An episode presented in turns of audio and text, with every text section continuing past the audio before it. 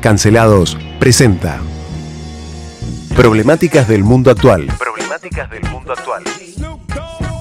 Ana Paula Gaul y Bruno Sansi. Noticias internacionales del día y el fin de semana analizadas en contexto. The first thing you need to know about Boris Johnson is he's a liar.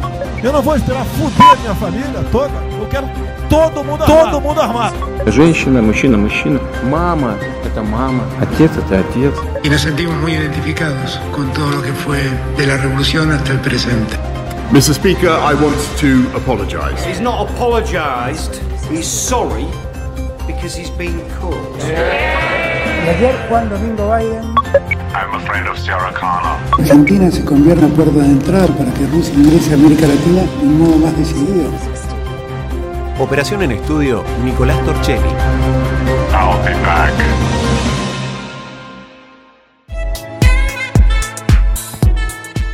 Muy buenas tardes, querida audiencia. Nos encontramos una vez más en este lunes 7 de noviembre en una nueva emisión de Problemáticas del Mundo Actual. Junto a mí se encuentra el profesor Bruno Sansi. En la puesta en el aire contamos con el señor Lucho Santana y Ana Paula Gau, quien les habla. Muy buenas tardes, Ana Paula, ¿cómo estás? ¿Todo bien, vos? Bien, bien. Qué fin de semana calorcito que tuvimos, ¿eh? Sí, calor y viento, una pesadez. Así es la Patagonia, no está pasando lo mismo en Europa. Eh, pero bueno, ya que estamos hablando de climas más o menos tropicales, ¿qué te parece si nos vamos a Colombia? En este momento, Colombia ya tiene obviamente presidente nuevo, de izquierda, se encontró con Maduro en Cabo Verde, se fue para la cumbre del clima en el Cairo, pero como que los problemas de Colombia no se están resolviendo, ¿no? Sí, como decís vos, está atendiendo muchas cuestiones externas eh, que tienen que ver con relaciones diplomáticas internacionales, pero no nos olvidemos que Colombia siempre fue un territorio bastante caliente internamente, con muchos conflictos eh, que se podría decir de guerra civil. Sí, sí, tenés ocho grupos armados diferentes aparte del mismo gobierno, ¿no? Exactamente.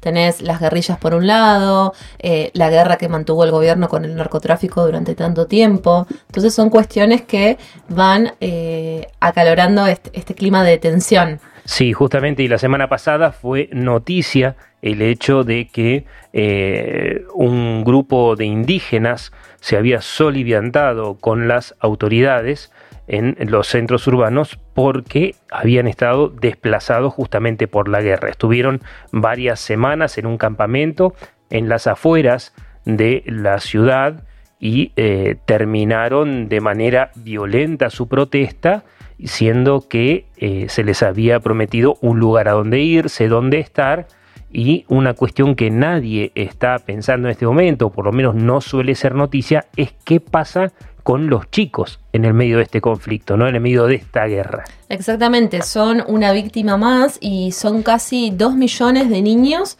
eh, que están sin clases presenciales debido a la violencia que está sufriendo el país. Eh, según el equipo humanitario País, que es un espacio de coordinación de, agencias de, la ONU, de las Naciones Unidas, con distintas ONG, advirtieron que eh, los ataques a instituciones educativas es uno de los tantos problemas que está atravesando el país. Y, y, resaltó que son dos millones de niños en Colombia que no pueden recibir clases presenciales ni educación formal por cuenta de, estos hechos de violencia que son amenazas de fuego cruzado, eh, reclutamiento de grupos armados, desplazamientos masivos, minas antipersonas. La verdad que es una locura y eh, se, evidencia que cada vez es más alto el costo para poder estudiar. Sí, es una cosa impresionante porque el acceso físico a las mismas escuelas está condicionada por las condiciones de guerra, de narcotráfico. Cuando un chico tiene que ir a la escuela, tenés dos cuestiones. Primero, la situación económica de la familia, la situación social, si el chico trabaja o no trabaja, por ejemplo. Exactamente, si, puede ir comido, si puede, si tiene plata para transportarse hasta la escuela. Son cuestiones a, a, considerar.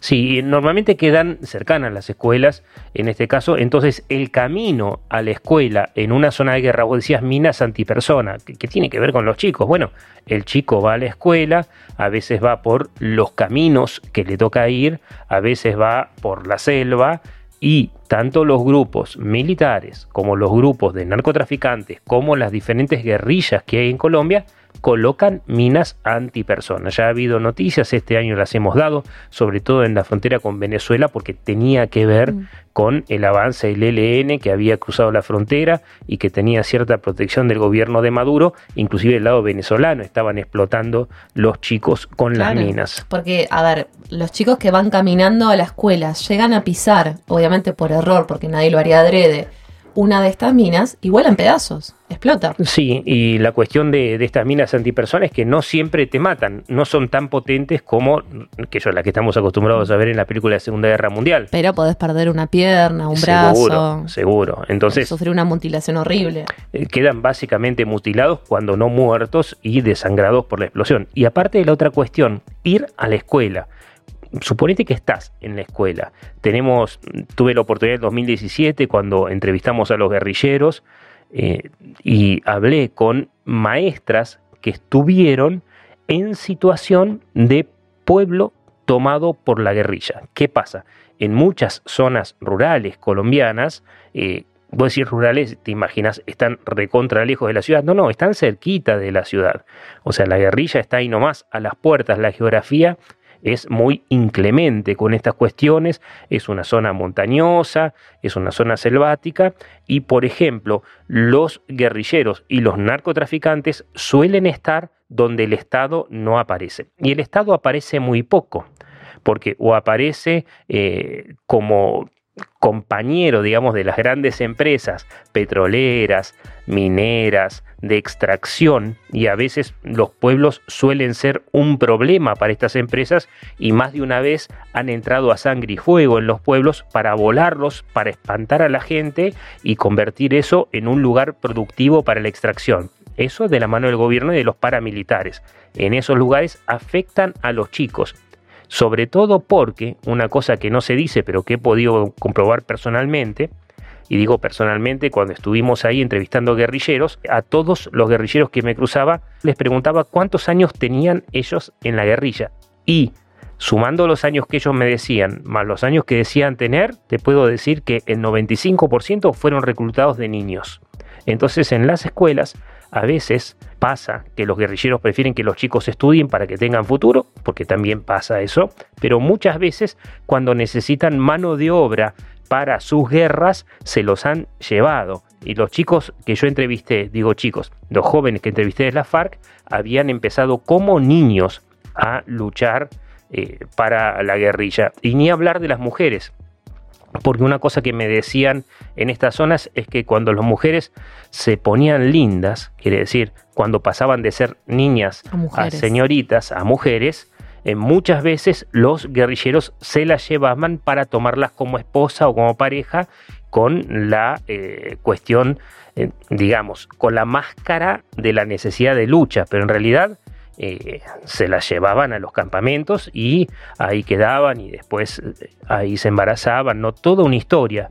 Y esto no es casualidad que suceda en esta región. Evidentemente la presencia de Petro, del nuevo presidente, incluye sí la mejora de las condiciones de negociación, no solamente con Maduro, sino con Estados Unidos, también, porque no es una parte que descuide, pero desde el punto de vista de los chicos, de las clases, de las escuelas, les está resultando muy, pero muy difícil. Esa situación no cambió para nada. No, no, no cambió para nada y también se pone en peligro la vida de, estos docentes rurales que muchas veces abogan por los derechos de, los niños y en cierta forma se, se vuelven como no sé si militantes es la palabra, pero personas que luchan por los derechos y la educación de estos chicos. Entonces se vuelven el blanco de, eh, tiros de, o de secuestros o de asesinatos o de lo que fuere. Pero algo que, también se, está perdiendo el, enfoque es que más allá de, de todo este tiempo con pandemia y con tantas cuestiones, no se le está dando a la educación la relevancia que debe tener y que tiene en la vida, ¿no? El compromiso con la educación no puede esperar. No digo no debería, no puede esperar y tampoco se puede comprometer la integridad física y la vida por ir a la escuela a estudiar. Sí, es una cosa, una cosa impresionante lo que está pasando en Colombia en el caso de la guerra, ¿no? Y en el resto de América Latina en general, por la situación económica y por la falta de preocupación de cada uno de los gobiernos, no importa qué bandera lleve, de izquierda, de derecha, estamos hablando de cuestiones humanitarias y de derechos de niños. básicos, básicos, de niños exactamente. ¿Qué más tenemos, Ana Paula? Contame. Bueno, nos llega una, una noticia bastante alarmante porque se habla de, eh, de una inminente guerra entre Irán y Arabia Saudita, que en realidad, eh, a modo de pregunta, ¿no? Eh, ¿Va a pasar o no va a pasar? ¿Qué onda el conflicto entre estos países de, de, Medio Oriente?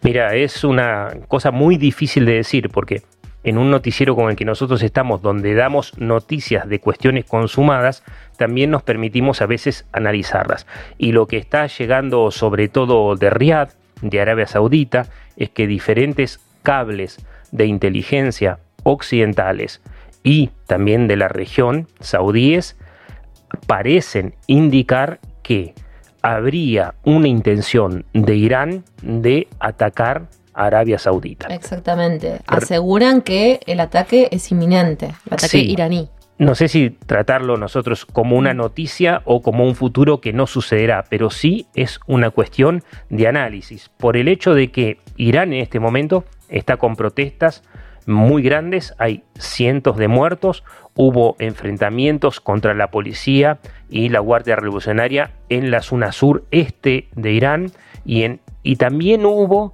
eh, no sé si recordás, hace un par de semanas, como esta chica Mahja Amini, Mm. que fue asesinada por la policía era moral, era kurda, hubo revueltas en territorios kurdos y muchos iraníes se trasladaron hacia ahí. Estamos hablando del noroeste de Irán. Entonces, las zonas kurdas fueron bombardeadas con misiles por parte del gobierno iraní y fueron bombardeadas algunas zonas de Irak también donde los kurdos se esconden. Estos kurdos que les servían cuando fue la guerra contra el ISIS a partir del 2014 como mano de obra, como ejército barato a los iraníes, las fuerzas del Kurdistán, ¿no? que quieren su propia independencia, su propio país, que se encuentran atrapados entre lo que es Turquía y lo que es Irán y un poco la zona de Irak. Entonces, ¿qué pasa? Pareciera ser que estos ataques se podrían trasladar, según estas fuentes de inteligencia, hacia Arabia Saudí y ahí generarle un problema extra a los judíos, al Estado de Israel, que acaba de tener sus nuevas elecciones, donde Netanyahu está negociando otra vez su próximo gobierno, los saudíes que habían financiado parte del ISIS en su origen, ¿no? Eh, y recordemos que Irán es chiita y Arabia Saudí es sunita, bastantes radicales en ambos bandos. Entonces, eh, parece ser que existiría esta posibilidad. Igual lo que dicen los expertos que analizan estos cables de inteligencia, dicen que de tratarse se darían ataques breves que servirían para distraer a la población. Protestas contra, contra el régimen en Irán están generando cada vez más presión al gobierno, ¿no? Esto de, de, la, protesta de las mujeres, y no solamente las mujeres, sino también toda la población civil en su conjunto por el uso de, del hijab y contra la policía de la moral por reprimir, eh, detener arbitrariamente y asesinar, están generando más, más y más presión en el gobierno. Y también este escenario de, de conflictos internacionales, como vos mencionabas, les sirven de puntapié a Irán justamente para tratar a sus enemigos como traidores a la patria, ¿no?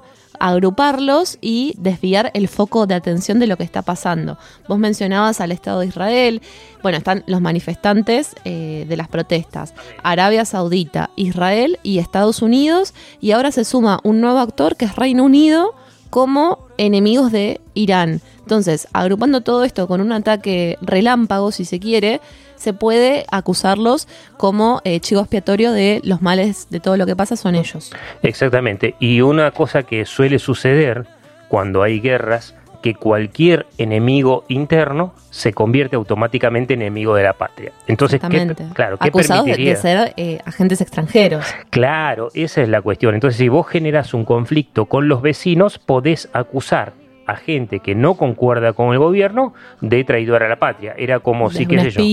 o... Imagínate acá la guerra de Malvinas. Si en ese momento hacías una manifestación en contra de lo que era el gobierno de Galtieri, ibas a ser considerado pro-inglés.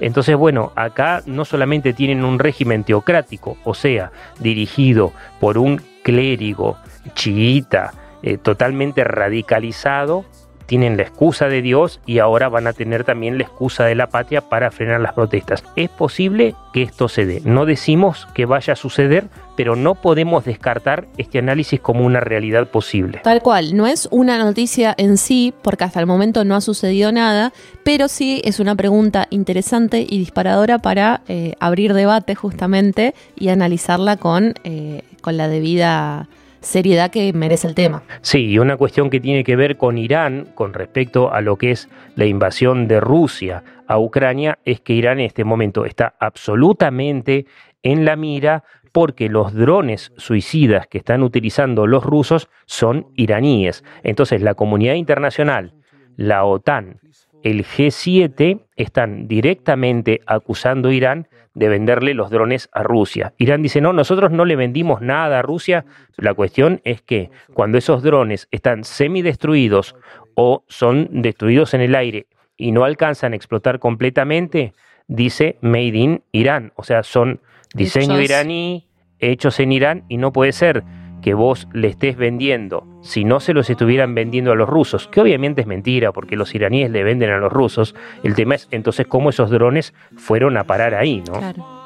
Entonces, bueno, eh, es un frente más diplomático que Irán cerraría con este tipo de ataque y desviaría la atención sobre esta realidad. Claro, orquestándolo como una gran conspiración de mis enemigos externos. Y dentro de mis enemigos externos meto a mis enemigos internos. Y suele suceder y suele darse en la historia, sobre, sobre todo siglo XX y siglo XXI, de que esas cosas terminan convirtiéndose en realidades. Y te cuento antes de que vayas a la siguiente noticia que Estados Unidos parece ser que le pidió a Zelensky que eh, trate entre comillas, trate de conversar y empezar a negociar con Rusia, más allá de los territorios que Rusia esté ocupando, por el tema de la paz, porque la guerra está costando mucho, Estados Unidos está en elecciones en este momento, se defienden más de 30 gobernadores de los 50 que tiene, 51 estados que tiene Norteamérica, y eh, se está poniendo muy ríspida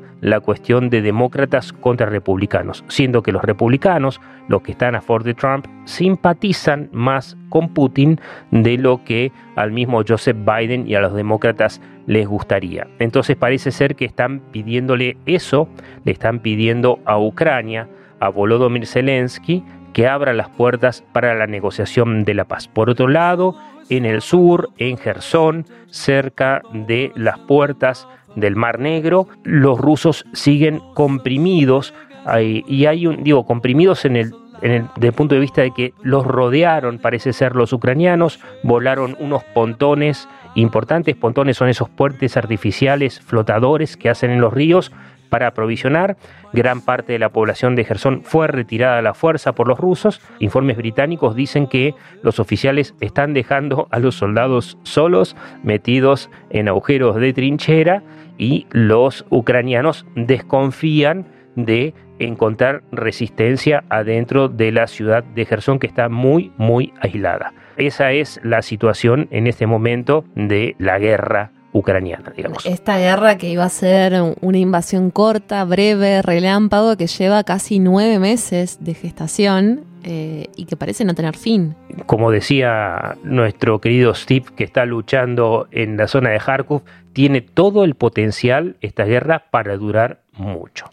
Lamentablemente. ¿Qué más tenemos? Contame. Y bueno, tenemos una noticia que es bastante triste porque nos habla de, de la libertad de expresión y, bueno, y de temas que vos por ahí tenés más, más trabajados, como la ausencia del debido proceso y el derecho a la defensa, ¿no? Porque el gobierno venezolano clausura 79 emisoras de radio en lo que va de 2022. En el país operan 699 emisoras y la medida ha dejado sin empleo a más de mil, o sea, más de, más de mil personas pero eh, entre, acá tengo bien el dato, entre 2003 con el gobierno de Chávez y el 2022, o sea, 19 años, se han cerrado 233 estaciones de radio en todo el país, lo cual representa el 64% del total de los medios de comunicación clausurados en los últimos 20 años. O sea que eh, ser oposición implica quedarte sin trabajo. Si esta radio, por ejemplo, fuera oposición de Chávez eh, o de Maduro, en este caso, ya estaría cerrada. Lo que me da la cifra es ocho estaciones de radio por mes para este año. Ocho al mes que dan 79 en el año y que todavía no se terminó este año. O sea que van a ser más las emisoras cerradas. Esto está sucediendo en Venezuela, es parte de la falta de libertad de prensa de este régimen y está encontrando un hermanamiento con lo que sucede también en Nicaragua en este momento, que están celebrando unas ciertas elecciones que fueron denunciadas como truchas por la oposición porque parece ser que algunas de las listas que se presentan como opositoras son de mentira. Las pone el gobierno, eh, digamos... Para simular una democracia que no hay. una democracia. Y en este momento vos no podés entrar tampoco en Nicaragua con visa de periodista. Está totalmente prohibido hacerlo. Si vos querés entrar a cubrir una nota, tenés que disfrazarte de turista, básicamente. Y obviamente no llevar ningún aparato. También te cuento que hoy a la mañana me acabo de enterar que está prohibido filmar en las calles. De Nicaragua. De Nicaragua. filmar con celulares. Te agarra la policía enseguida. Y bueno, y como te adelantaba antes, todas estas medidas de cierres de, emisoras de, radio van en contra de el debido proceso y el derecho a la defensa que tienen las emisoras. ¿Por qué? Porque no existen documentos escritos, no hay citaciones, no hay órdenes en las que se especifique eh, la instrucción o se detallen los motivos del cierre lo cual hace que no haya apelación ni resarcimiento posible. ¿A quién te vas a quejar? Simplemente te cierran y no te dejan entrar. Y no te dejan entrar y no te resarcen económicamente por haber cerrado. No son muy amigos de la prensa estos regímenes. ¿Y nosotros cómo andamos? Acá, digamos, entre comillas, en Occidente. háblame de este afroamericano, Elon Musk. nosotros también, a ver, eh, siempre nos quejamos de, estos regímenes totalitarios o de Medio Oriente que, no, que no propagan la libertad de expresión, pero nosotros estamos hablando de, un monopolio en, las comunicaciones, tanto por Elon Musk como Mark Zuckerberg, por ejemplo, que es el dueño de Meta, que es esta empresa que aglutina tanto Facebook como Instagram, WhatsApp. Eh, eh, uno cuando abre esas redes sociales te dice from Meta, o sea, como que pertenece todo ese universo a una sola persona, que es Mark Zuckerberg, el creador de, de Facebook, una persona que debe tener menos de 30 años o 30 clavados. Y eh, este año fue bastante polémica la compra de, Twitter en manos de Elon Musk, que hace poquito despidió a todo el, gabinete y quedó él solo como, como CEO y, dueño de, esta empresa, de la, empresa del pajarito azul. Twitter. De Twitter. Que, Twitter, como dicen los americanos. Que ahora, bueno, es noticia justamente porque despidió a la mitad de sus empleados Elon Musk asegura que Twitter pierde casi 4 millones de dólares por día. Entonces, para achicar costos, está despidiendo al 50% de los 7.500 empleados que tiene a lo largo y ancho del mundo. Lo que quiere hacer ahora es cobrar por tener una cuenta real y cerrar lo que él considera las cuentas truchas. Y mm. esto tiene que ver con la libertad de expresión porque Twitter había eh, hay una discusión en Twitter, que es la cuestión de los contenidos. ¿Es o no Twitter una máquina de cancelar o de permitir la libertad de información? Yo creo que Twitter es una subespecie de la Deep Web, porque la verdad que te podés encontrar con cosas muy oscuras, con los peores pensamientos y, los, peores comentarios que, afloran lo, más oscuro de cada ser humano. Eh, que se, que se esconde atrás de, esa pantalla del anonimato, ¿no? Cuando hablamos de las, de las cuentas truchas o, o no sé, yo por ejemplo, suponete que tenga mi, mi cuenta en Twitter, que no la tengo, pondría mi nombre, pero si yo pongo un nombre de fantasía, ¿cómo sabes que soy yo? Entonces, con esa máscara del anonimato, puedo decir la barbaridad que se me ocurra. Total, ¿quién me va a cancelar si no sabe quién soy? Y entonces se termina convirtiendo en una plataforma donde es permitido, al ser anónima, pegarle al otro, criticar abiertamente, lo cual ya hemos charlado en estos programas de las consecuencias que tiene. Igual la discusión es si se permite o no se permite decir cosas ciertas o mentiras en Twitter, es toda una discusión, porque lo primero que dijo Elon Musk es que permitiría y rehabilitaría a Donald Trump, por ejemplo, para eh, que tiene su cuenta suspendida, baneada, digamos, bloqueada, exactamente.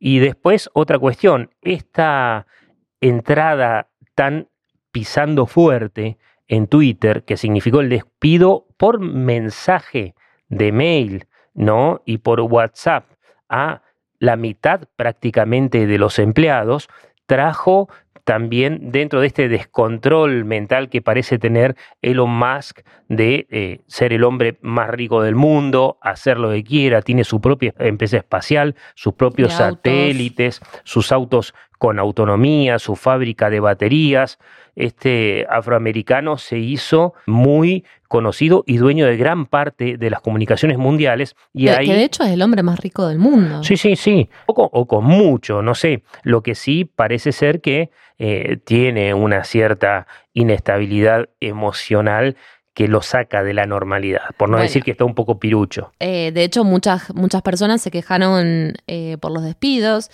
a todos los que se desvincularon, igualmente se les ofreció tres meses de indemnización, a diferencia de lo que está pasando en Venezuela. Pero eh, eh, cuando hablaban del tema de, su rigidez en la ética laboral, que lo criticaban porque solía tomar medidas muy draconianas, admitió que sí, que pueden ser extremas esas medidas que él toma o el nivel de ética laboral que tiene, pero que cómo se maneja él con sus empleados no es nada a las exigencias que tiene consigo mismo. Creo, porque... tiene toda la, pinta de... Sí, exactamente. Y esta entrada tan fuerte de Elon Musk en Twitter afectó a las demás plataformas. Porque nosotros creemos que la plataforma es gratis porque no la pagamos hasta ahora. Hasta ahora porque él quiere cobrar primero 8 dólares, después habló de 20 eh, le respondieron. Ahora se, quedó en 8, se quedó en dólares mensuales. Por mes, exactamente a cuentas verificadas, lo que él dice para evitar eh, los trolls y las cuentas fantasmas. Y que, también pagar eso te va a tener beneficios. Mientras más me gustas tengas en, tus tweets o mientras más repercusiones, vas a tener ciertos beneficios. Entonces, lo, lo que le criticaban justamente era esto hay que pagar por el, por el derecho a acceder a la libre expresión y, opinión. Sí, y verificada. Y lo que te digo, y tiene razón el tema de las pérdidas, porque varias empresas, desde que él tomó, decidieron no poner más plata en Twitter, como ser United Airlines, la misma Volkswagen, hablando de autos General Motors, Audi, Ford, eh, Interpublic Group, que es el grupo de Nintendo, de Coca-Cola, eh, Pfizer. Mira, Pfizer, laboratorio. sí, ese que se decía nuestro gobierno que se quería quedar con nuestros glaciares, parece que no le va a poner plata a Twitter.